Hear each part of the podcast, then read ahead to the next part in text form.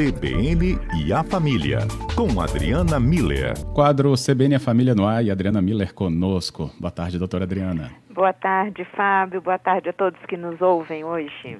Bem-vinda ao cotidiano, tudo bem por aí? Obrigada, tudo jóia e por aí. Que bom, tudo bem também.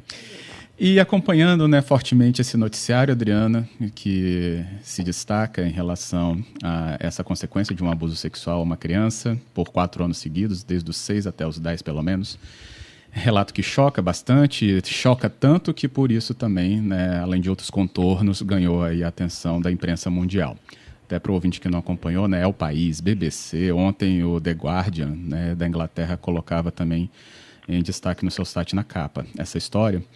E aqui para a gente o nosso destaque vem com seu conhecimento, Adriana, porque ainda é, a gente pode até orientar os nossos ouvintes sobre sinais de violência contra a criança. Eles existem? O que, que a gente tem que ter de atenção em relação a isso? Porque, como neste caso e muitos outros, tantos outros relatados, o agressor é da família.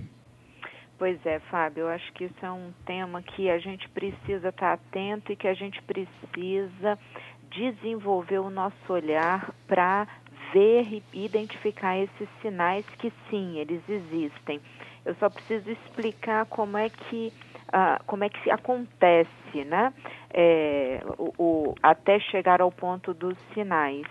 É, a gente vive no, numa cultura em que, como você acabou de falar, esses casos acontecem, a maioria deles, com pessoas próximas e conhecidas da família.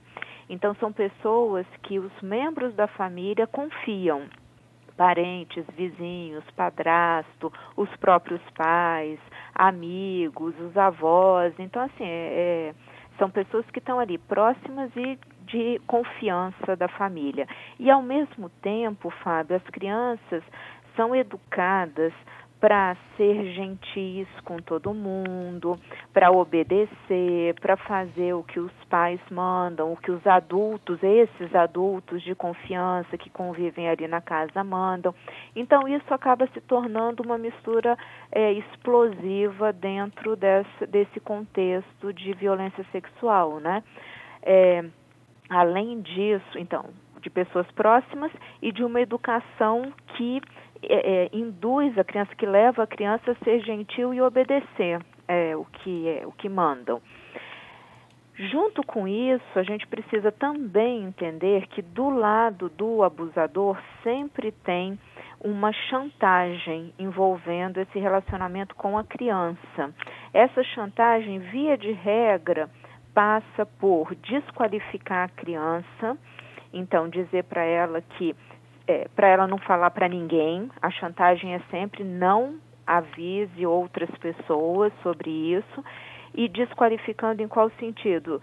Se você falar, não vão acreditar em você. Se você falar, eu vou negar. E aí você vai sair é, como mentirosa dessa história. Ah, algumas chantagens no intuito de culpabilizar a criança sobre algo ruim que possa acontecer a partir de então, é, vai ter briga aqui em casa, vão discutir comigo, eu vou ser expulso da família, nunca mais vou poder ver, ver estar aqui presente. Então você vai ser a causadora, a criança, né? A uhum. causadora de um grande mal na família ou então uma ameaça mesmo, né? Vou te bater, vou falar para todo mundo, nos casos de pedofilia, né? É, vou divulgar é, os vídeos, as fotos. Então, assim, é, ao mesmo tempo em que é uma pessoa conhecida e que a criança fica nesse nesse dilema de obedecer ou não, né? Até onde ela diz não, até onde ela se recusa e recebendo a chantagem dessa pessoa, esse contexto gera o medo. E é aí que eu hum. queria chegar. A criança fica sempre com muito medo daquela situação e o medo daquela pessoa. Medo do que acontece efetivamente, né? A dor que ela sente, a humilhação que ela sente, a violência que ela está vivendo naquele momento. Ela começa também a ter muito medo de ficar perto da pessoa, principalmente de ficar sozinha com aquela pessoa, é, de falar sobre isso e a, a pessoa acabar descobrindo o que ela falou e então ser desqualificada, culpabilizada, ameaçada, né? Então, esse medo de falar, ele é muito frequente. Por isso que a gente tem subnotificação, por isso que quando aparece um caso, aí começam a pipocar vários outros em seguida, porque hum, então a, a criança, o adolescente, o jovem percebe que não foi só com, com ela que isso aconteceu. E então tem coragem de, de denunciar, mas até que isso aconteça, é, como nada é dito, então fica a criança fica com a ideia de que isso só acontece com ela. Diante do medo, Fábio, aí a gente chega no ponto central da nossa conversa hoje. É, ah, sempre tem sinais e a gente precisa, como é, sociedade, estar muito atenta a esses sinais, desenvolver o olhar para perceber esses sinais, que são mudança de comportamento. Sempre tem uma mudança de comportamento.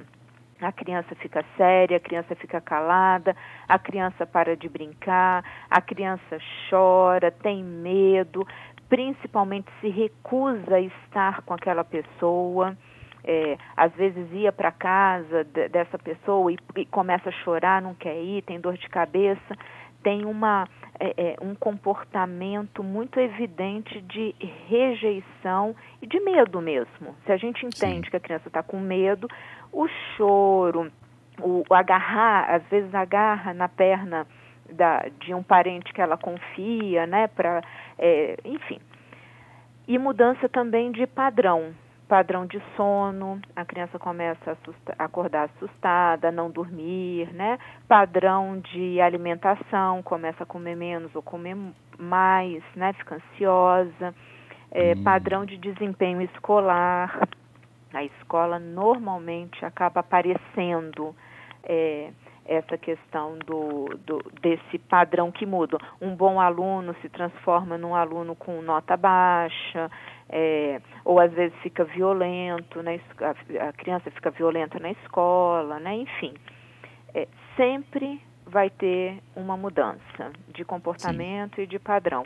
E a gente precisa estar muito atento a isso né, Fábio? Nessa parte aí que tá, é, talvez a gente com a rotina do adulto ache uhum. que aquele sinal é menor ou não é nenhum sinal. E aí a repetição dele, né, que talvez vai alertar de alguma maneira esse adulto mais próximo a essa criança. Como aborda, Adriana? E aí é, é, difícil, né, chegar. Tá acontecendo alguma coisa, ou ser específico em algum tipo né, de atitude com a criança? É por que, que você está assim? Vai falar que não é nada, mas né, como que a gente trata esse diálogo, então, a partir de perceber algum tipo de alteração?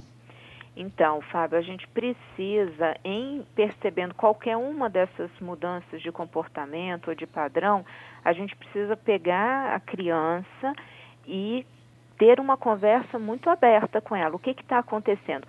Via de regra, a criança está esperando isso, tá? Eu vou citar uma frase de uma moça que, que eu atendo, ela, falava, ela fala assim, aspas, a gente espera muito que alguém veja os sinais e nos ajude de alguma forma.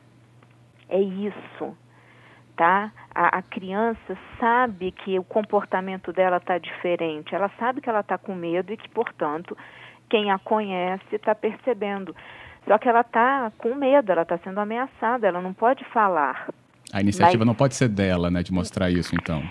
E Fábio, pior ainda, muitas crianças conseguem tirar uma força, sabe-se lá de onde, para falar e os adultos não acreditam nela. E aí ela fica duplamente violentada, porque realmente ela não é acolhida na fala dela, a voz dela é absolutamente negada, às vezes por médicos, às vezes por profissionais, né? Mas primeiro é pela família. E aí ela, ela entra naquele padrão de medo de agora tudo de ruim, todas as chantagens vão acontecer, né? Uhum. Ai, se descobre que eu falei, ai, se descobre que é, a, a pessoa sabe. entendeu? Uh, sei lá, minha mãe, uhum. minha tia, minha vizinha, minha professora, né? Na escola, e, né? Então, na escola. Então, uhum. Fábio, é, respondendo a tua pergunta, percebemos alguns sinais, a gente vai é, dar o primeiro passo. A gente vai chamar a criança para conversar e para entender o que está acontecendo, falando do que eu estou vendo você está ficando muito tristinha, você não era assim, você está é, você tá com medo de alguém? Essa é uma pergunta muito importante, né? Uhum.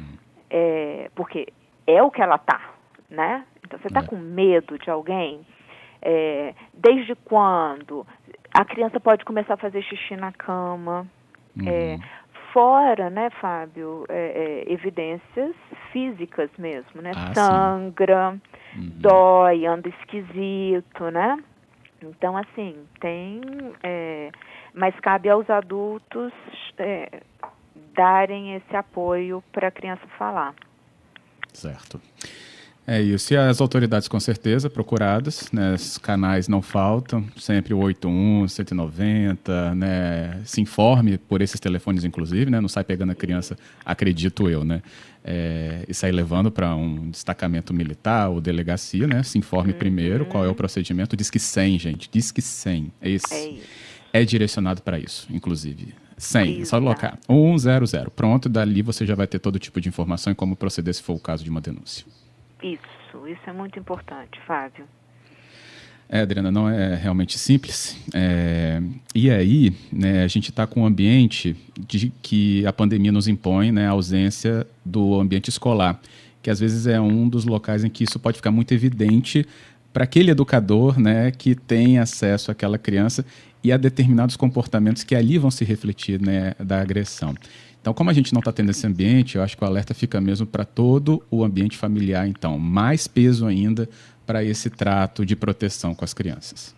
Isso, eu acho que o ponto central é esse, Fábio. A família precisa desenvolver esse olhar de proteção e entender que quando a criança falar, ela está superando um grande medo, uma grande chantagem e a gente acolher essa criança. Porque a tendência, infelizmente, dos adultos que escutam é menosprezar. O que, que é isso? E onde já se viu? Porque é uma pessoa da família, um parente próximo, uma pessoa amiga, mas parentes próximos, pessoa da família e gente amiga, não está escrito na testa e uhum. podem ser, sim, abusadores, violentadores, pedófilos e a gente tem que tomar muito cuidado. Inclusive, Fábio, é, é, vamos, vamos dizer assim, não existe ninguém acima de suspeita, tá? Uhum. Então, pessoas vinculadas em qualquer qualquer classe social, qualquer credo, qualquer status, qualquer tudo é, são passíveis de serem violentadores e abusadores. Então, por Isso. favor, acreditem nas crianças quando elas falarem. Meninas é, e meninos. Meninas e meninos. E o Disque 100 é o que você falou, né? É o, o uhum. caminho para gente. Mas em casa, percebeu alguma alteração, chama para conversar e abre esse espaço, escuta e acredita, dá o apoio que essa criança precisa, protege essa criança. Talvez assim, Mais claro desse jeito, a gente consiga evitar essas histórias atrozes, né? Isso uhum. definitivamente não pode acontecer. Pois é, é justamente essa parte a gente está fazendo aqui, até tra trazendo esse esclarecimento, né? De entender e mostrar que existem essas, esses caminhos, esses sinais. Adriana, muito obrigado hein, pela conversa e orientação. Fábio, obrigada a você, obrigada a todos os ouvintes e vamos juntos fazer essa rede de proteção para as crianças, porque elas precisam viver como crianças, brincarem como crianças e terem uma vida tranquila, protegida pelos adultos, com um amor real, nessa construção da identidade delas. Né? Eu acho que o nosso papel como sociedade é isso, é protegê-las e dar o acolhimento que elas merecem e precisam. Ótimo. Então é isso. Obrigado, Adriana. Obrigada a você, Fábio. Um abraço grande.